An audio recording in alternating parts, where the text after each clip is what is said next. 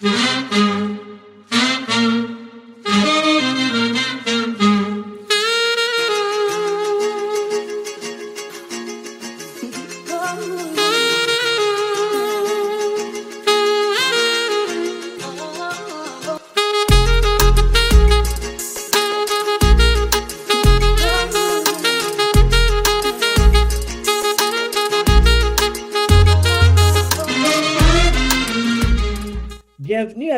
tous dans votre émission Afrofuturiste. C'est toujours un plaisir pour moi de vous retrouver le mercredi sur Cheese 94.3. Vous pouvez aussi euh, écouter de nouveau nos émissions si vous les avez ratées ben, sur le podcast Afrofuturiste. Alors j'espère que vous allez bien, que vous passez un bon début d'année, que ma foi c'est vrai que les choses ne sont pas toujours faciles. Euh, les deux tempêtes que nous avons euh, vécues là, ben, c'est pas toujours évident, surtout pour les personnes qui sont seules. Alors j'ai une pensée pour vous aujourd'hui et euh, je vous souhaite bon courage, même si vous ne pouvez pas vraiment sortir, mais essayez, si c'est possible, euh, de toquer chez le voisin, pourquoi pas, ou la voisine, prendre des nouvelles, comment ça va, etc. C'est pas, ça, ça, nous rappelle effectivement ben, la période Covid, hein, euh, prendre des nouvelles des autres, c'est important et soyons bienveillants. soyons bienveillants. Aujourd'hui, dans votre émission euh, Afrofuturiste, j'ai le plaisir de recevoir une afrofuturiste de taille. Il s'agit de Léa Mura Ingels, qui est, qui est libraire et étudiante au doctorat en littérature à l'Université de Sherbrooke. Alors, dans le cadre de, de ses études, elle s'intéresse particulièrement à la littérature haïtienne du Québec, à l'afrofuturisme et aux archives dans la recherche-création. Bienvenue Léa Bonjour, je suis contente d'être ici. Merci de m'avoir invité.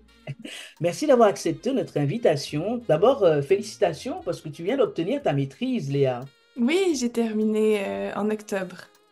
Super. Alors, euh, tu vas nous parler ben, au cours de l'émission de ton, ton, projet, effectivement, parce que c'est un projet de recherche. Hein, mhm. ta maîtrise qui est très liée à l'afrofuturisme. Donc, on est vraiment ravis de t'accueillir et on te dit merci pour, euh, pour tout ce que tu fais pour la recherche. Donc, euh, ah, ben merci à vous aussi euh, d'avoir une aussi belle tribune pour nous accueillir. C'est génial. Léa, dans cette émission, ben, on a l'habitude de commencer comme ça en disant, en posant la première question.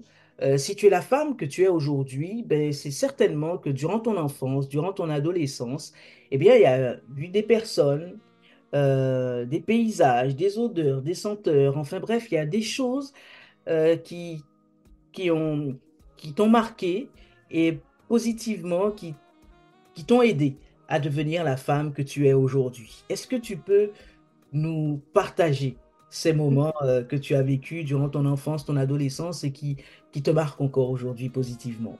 Oui, bien sûr. Ben, c'est sûr que c'est euh, surtout en raison de, ma famille que je suis la personne que je suis aujourd'hui. Euh, moi, euh, je suis à moitié haïtienne, donc c'est ma mère qui est haïtienne.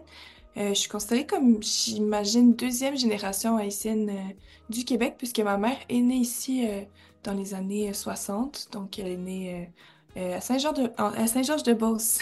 Mes grands-parents ont immigré là quelques années plus tôt, là, à la fin des années 59. Donc ils sont venus, ils étaient pas la première famille noire de leur euh, quartier à Saint-Georges.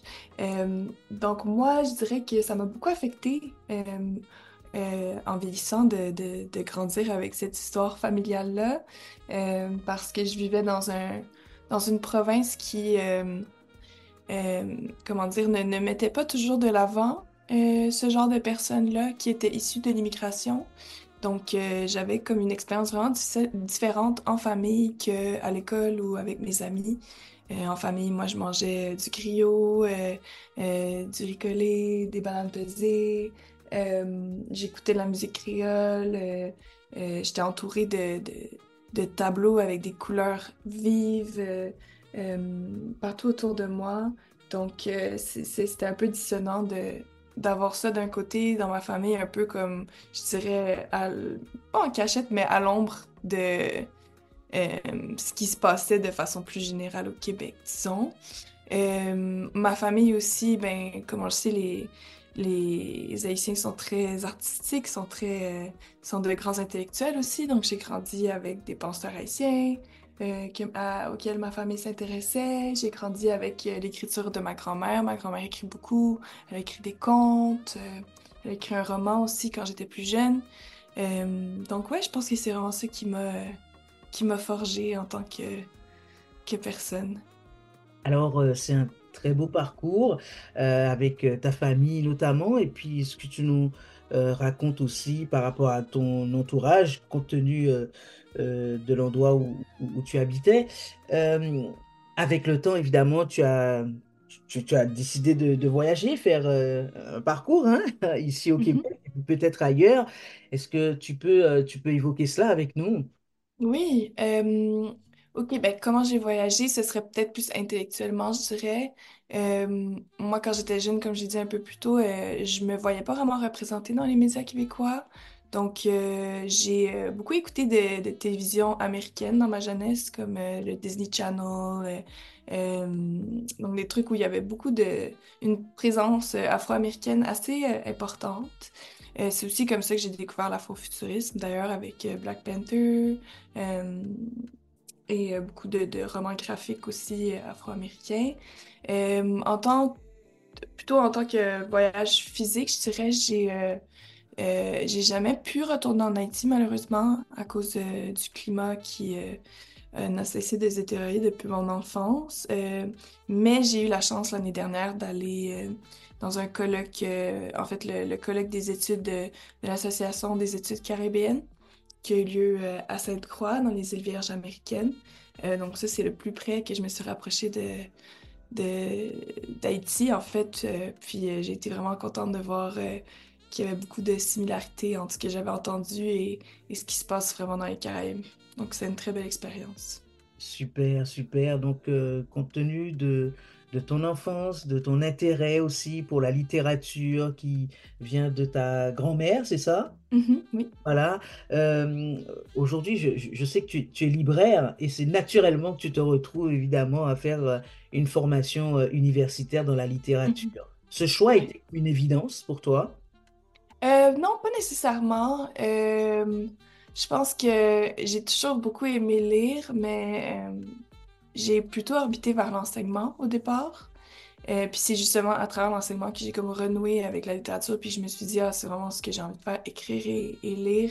Euh, puis l'enseignement, c'était plus comme par extension que j'avais envie de euh, d'enseigner, en fait. je pense que j'ai toujours eu une relation un peu difficile avec la littérature, juste encore une fois à cause du milieu dans lequel on est au Québec. Euh, qui historiquement pas vraiment fait beaucoup de place aux auteurs euh, afrodescendants. Euh, donc moi, je m'imaginais pas vraiment avoir une place là-dedans. C'est vraiment, ouais, à travers juste mon, mon propre amour pour la littérature que j'ai un peu renoué avec ça. Puis aussi, dans les dernières années, il y a eu beaucoup de progrès, je trouve, tant notamment au niveau de la littérature autochtone, la littérature haïtienne aussi a fait beaucoup de, de, progrès depuis mon enfance. Donc, c'est ça aussi qui m'a encouragée à revenir vers ça. Alors, euh, tu, tu en parles, ça fait, euh, tu l'as, déjà évoqué hein, en tout début des, d'émission, et tu l'évoques encore. euh, euh, ça t'a vraiment très tôt interpellé le manque de présence, justement, de la communauté afro-descendante dans tout ce qui est littérature, cinéma, dans le milieu de la télévision. C'est quelque chose qui te marque encore? Oui, oui, oui, énormément. Pas juste moi, ma soeur aussi. Euh, beaucoup de gens euh, avec qui j'ai grandi, mes cousins, cousines, euh, qui sont aussi issus de, de ma famille haïtienne, on, a tous un peu vécu la même chose. Les enfants qui, je dirais, qui sont nés plus dans les années 90-80, et avant ça, au Québec, je pense que ça a été très difficile parce qu'on avait l'impression de comme pas exister vraiment au niveau de, de la culture québécoise. Ou d'exister très peu, puis sous certaines conditions. Là. Donc euh, oui, moi ça m'a beaucoup affecté. Euh, je pense que je suis pas la seule non plus euh, de ma génération et des générations. Même encore aujourd'hui, je pense que, que, ça affecte des gens. c'est sûr que là, ça va, je trouve que ça va mieux. Il y a encore du progrès à faire dans la culture québécoise, mais je trouve qu'au moins on a des, de plus en plus de présence. Est-ce que tu as des pistes de solutions auxquelles tu aurais réfléchi pour euh, proposer ce que la, culture ici soit, soit pratiquée euh, et soit euh, offerte à tous les publics de manière plus inclusive? Ah ben, je, pense que les solutions sont déjà en marche, en fait. Euh, je trouve que déjà, notamment, on, va voir la sortie d'une émission euh, très attendue, là, La Nous, euh, à Radio-Canada, euh, qui met en vedette une famille haïtienne, la culture haïtienne de Montréal. Euh, je pense aussi euh, euh, à toutes sortes d'émissions qui sont sorties, euh, comme Pas de mentir, euh, euh, qui est comme une espèce de feuilleton euh, sur euh, tout ce qui est culture afrodescendante. Euh, donc, il y en a des solutions, euh, je trouve, qui existent déjà, qui sont déjà en marche. Je pense que ce serait surtout de les encourager, s'assurer qu'elles reçoivent, euh, euh, ben, reçoivent, euh, comment dire, euh, le respect et l'attention qu'elles méritent. Euh, je pense que c'est souvent quand on a de plus en plus d'initiatives afrodescendantes dans les grands médias, les gens se sentent pas concernés, les personnes qui sont pas afrodescendantes se sentent pas concernées. Alors que vraiment, c'est, fait pour qu'on on, en profite en tant que société. Donc, j'espère que, que tout le monde va, va pouvoir apprécier cette partie de la culture québécoise. Moi, je considère vraiment que les personnes afrodescendantes font partie, ont toujours fait partie de la culture euh, québécoise. Il s'agit juste de, de, s'ouvrir à ça en tant que collectivité. Alors, euh, Léa, euh, est-ce que dans la communauté estudiantine, par exemple, le monde universitaire, mais parlons plutôt des étudiantes et des étudiants, est-ce qu'ils sont sensibles à ça? Est-ce qu'ils ont le temps de penser à ça? Hum, je pense que oui, je pense que ça fait partie de la vie de tous les jours, donc je pense que, qu'on le veuille ou pas, ou qu'on ait le temps d'y passer ou pas, on y est confronté, ça c'est certain. Je pense que c'est euh, est-ce qu'on est concerné par ça qui est plus la question? Euh, puis je pense que ça c'est juste un changement de, de mentalité de paradigme euh, qui vient aussi un peu subconsciemment. On s'habitue à voir des choses. C'est sûr que si on regarde sais, dans les années 90 versus maintenant, euh, on y est plus exposé en tant que société à la culture euh, afrodescendante du Québec. Euh, donc, c'est juste de, de, de, de, de pas résister, puis de se montrer ouvert à ça, de se montrer curieux. Euh, je pense que je pense que on peut, on peut être- on peut faire du temps. Euh, Mhm. on aimerait beaucoup que tu puisses nous parler de, de tes recherches, de ta maîtrise, son intitulé, et puis finalement euh, ce que tu as pu découvrir aussi.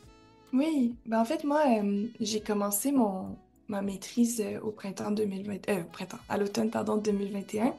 Euh, c'est arrivé un peu à un moment où ma grand-mère euh, euh, haïtienne, justement, euh, qui habitait à- dans la ville de Québec euh, pendant une grande partie de sa retraite, a décidé d'aménager à Montréal pour se rapprocher ben, de moi, de ma soeur, de ma mère et de ma famille montréalaise. Euh, puis, dans le fond, dans le processus de son déménagement, j'ai retrouvé euh, une archive euh, significative, là, qui, a des manuscrits, des photos, des textes, des coupures de journaux, toutes sortes de choses. Euh, puis, euh, c'est un peu de là qu'est venue l'idée de mon mémoire. J'avais envie de, plonger dans ces archives-là, de, de découvrir un peu euh, plus l'histoire de ma famille, à laquelle j'avais jamais vraiment été. tu sais, même si j'étais exposée à à la culture de ma famille, j'ai pas nécessairement été exposée à l'histoire de ma famille d'une façon très profonde, disons. Donc, j'ai vraiment vu cette opportunité-là en même temps que de commencer ma maîtrise, de- d'en faire un projet plus large. Donc, c'est comme ça que mon mémoire est né. Euh, il s'intitule euh, Les rythmes de la poussière, euh, reconstruire une archive familiale avec l'afrofuturisme. Donc, parallèlement à, à ma découverte de l'archive de ma grand-mère, qu'elle a fini par me léguer d'ailleurs, qui était contenue dans quelques boîtes, j'étais très intéressée par tout ce qui est afrofuturisme et science-fiction.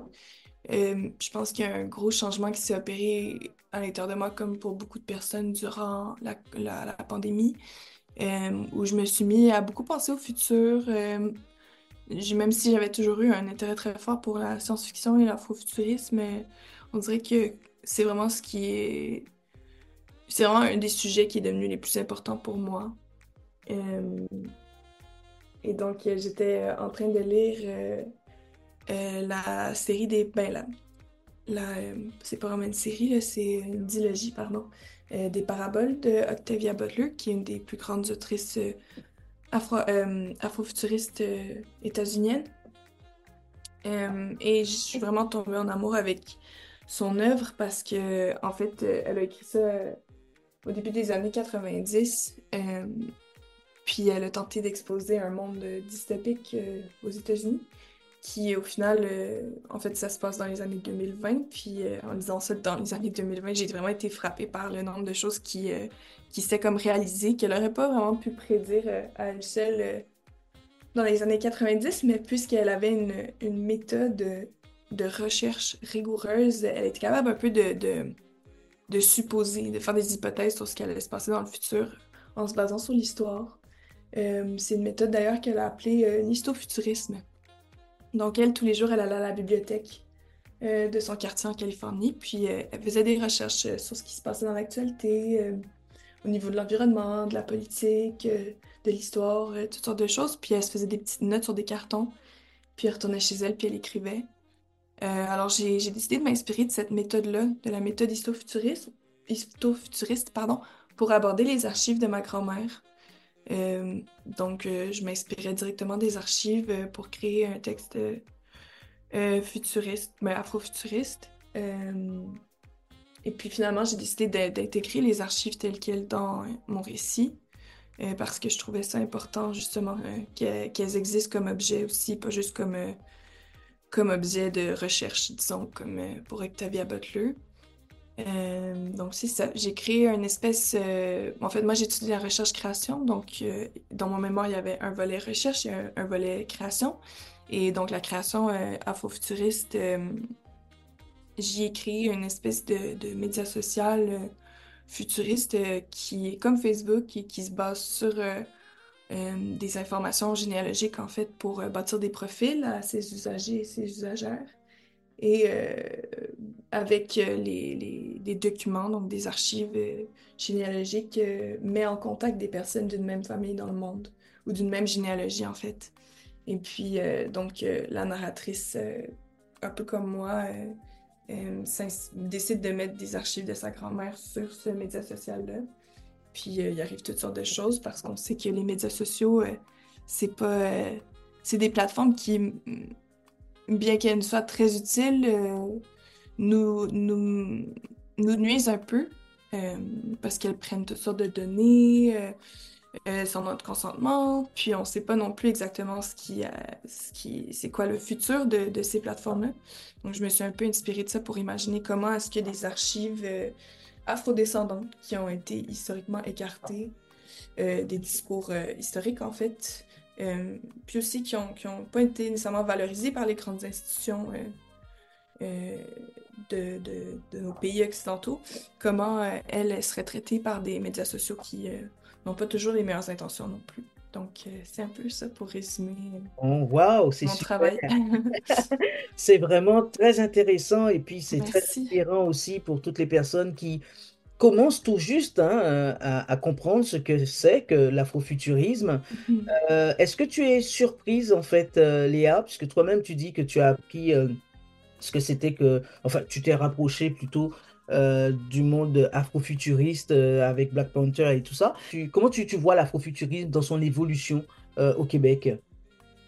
Oh, c'est encore tellement tôt pour dire. Euh, moi, je me réjouis juste à l'idée qu'il y ait un afrofuturisme proprement québécois parce qu'il n'y en a pas vraiment à date. Euh, en tout cas, ça commence. On a eu La respiration du ciel de Mélodie Joseph euh, l'année passée qui est, en fait, c'est surtout un, roman d'afro-fantasy, mais puisque le, c'est un roman très steampunk, là, qui est un courant historiquement de science-fiction, moi je le considère comme une œuvre afrofuturiste. Euh, donc, euh, ça, ça commence. Moi, j'espère qu'on va avoir un... C'est difficile de dire, est-ce qu'on va avoir un courant qui est vraiment euh, distinct comme aux États-Unis? Est-ce que ça pourrait exister au Québec? Là, on commence. On commence, puis seulement, seulement le temps nous dira. je pense qu'il va exister d'une façon ou d'une autre. C'est plutôt, je voulais dire, est-ce qu'il va obtenir la même reconnaissance qu'aux États-Unis? Alors le, alors le but, effectivement, c'est peut-être pas d'obtenir euh, la même reconnaissance que- qu'aux États-Unis, mais nous, par exemple, euh, on a créé l'association Afrofuturisme ici euh, à Québec. Et euh, Mhm. l'idée pour nous, c'est vraiment de faire la promotion de l'afrofuturisme dans le monde francophone. Donc on Mhm. commence à Québec parce que nous vivons à Québec, mais nous sommes en lien avec euh, euh, beaucoup de jeunes Africains qui vivent dans les territoires dits francophones euh, en Afrique. Et euh, ça suscite effectivement beaucoup de réactions, notamment avec l'apport de l'intelligence artificielle. Oui. Euh, on développe euh, beaucoup de projets. Et puis bon, moi je suis très contente aussi de faire partie de ce courant afrofuturiste avec l'arrivée de mes deux ouvrages. L'un en septembre, justement avec les aventures afrofuturistes, mais le deuxième qui arrive le 1er février ici. Donc effectivement, il y a quelque chose, moi ce qui m'interpelle et que je trouve formidable, mine de rien, c'est vraiment euh, que les femmes prennent une place dans l'afrofuturisme ici.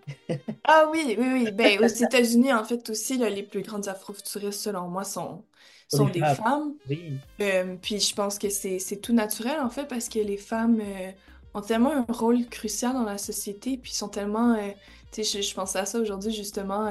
c'est, on, on s'attend pas nécessairement à ce que ce soit des femmes, les leaders du monde, mais pourtant, ce sont elles, malgré tout. Donc, euh, c'est ça, c'est vraiment elles qui... euh, on dirait qu'ils qui tiennent la société euh, euh, puis qui la font fonctionner, même si c'est c'est c'est des hommes souvent qui sont qui contrôlent les États. Et donc, moi, je trouve que c'est naturel que ce soit des femmes aussi qui, qui réfléchissent aussi profondément au futur de nos sociétés, puis au futur de, de, de, de, de l'afrodescendance, en fait. Moi, je trouve que c'est vraiment... c'est beau, en fait.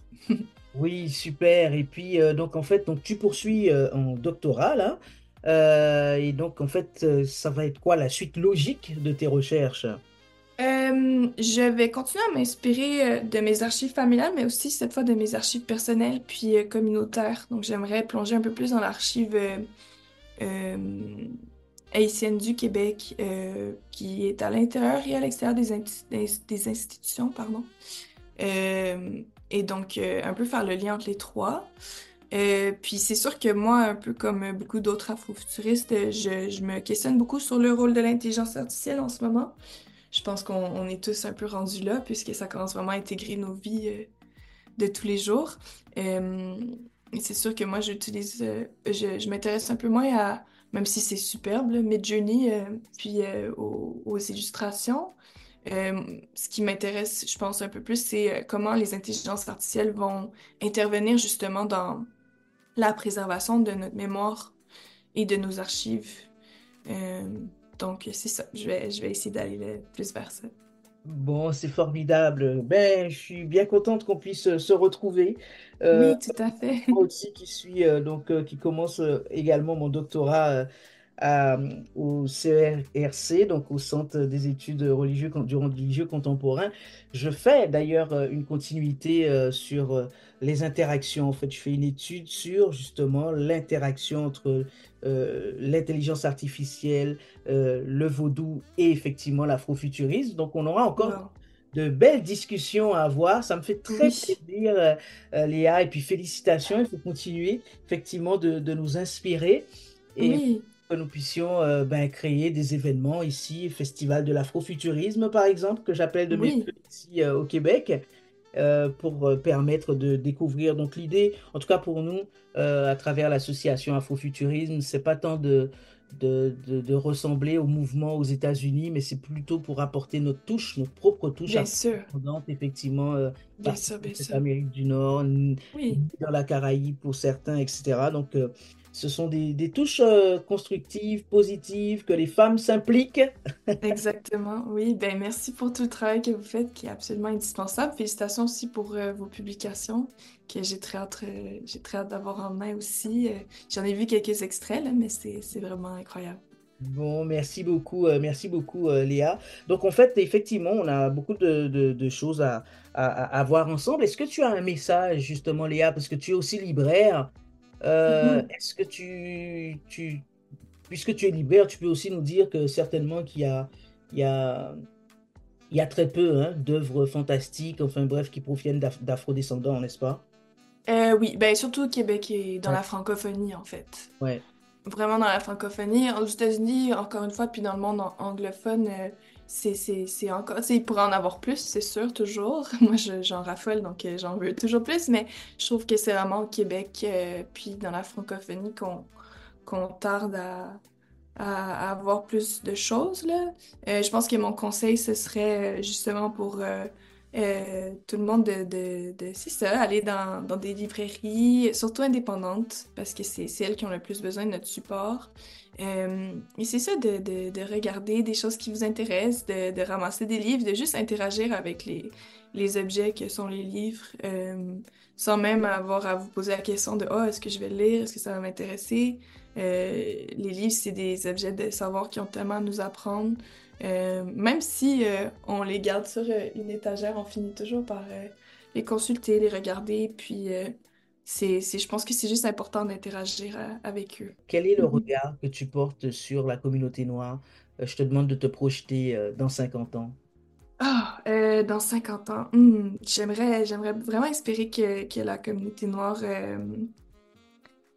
un rôle central dans nos sociétés, puis qu'elle euh, qu'elles puissent interagir. euh, je trouve que elles ont des savoirs vraiment uniques et incroyablement indispensables et précieux euh, sur, euh, c'est ça, une nouvelle façon de, de- d'exister euh, dans des sociétés euh, occidentales.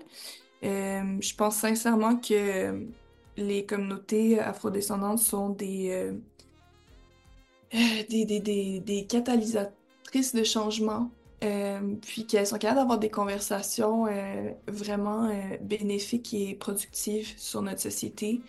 Euh, donc, je- j'espère euh, qu'elles vont avoir des rôles euh, décisionnels vraiment euh, respectés, euh, qu'elles vont pouvoir... euh, ben, en fait, moi, j'espère dans 50 ans surtout que les communautés autochtones du Canada vont vont euh, être euh, indépendantes euh, et qu'elles vont justement, je pense que les communautés afrodescendantes, ce serait des partenaires incroyables là-dedans. Puis ce serait des, des, des, des, c'est ça, des, des, des, des grands supporters d'un, de, de nations libres autochtones. Merci beaucoup, Léa. Merci beaucoup. Ben, on a- nous sommes arrivés donc à la fin de cette émission. Le temps passe vite. Le temps passe Oui! En bonne compagnie, c'est ça, le temps passe toujours vite. C'est sûr. J'espère que vous avez apprécié, chères auditrices, chers auditeurs. Merci beaucoup pour votre écoute. Merci effectivement pour vos partages, pour euh, vos cœurs, pour vos likes. Enfin bref, merci d'être avec nous pour découvrir ce qu'est l'afrofuturisme, pour découvrir nos afrofuturistes. Euh, et puis on se retrouve mercredi prochain. Passez euh, une bonne euh, suite de semaine et puis bon courage à toutes euh, celles et à tous ceux euh, qui sont au travail en ce moment. À très bientôt.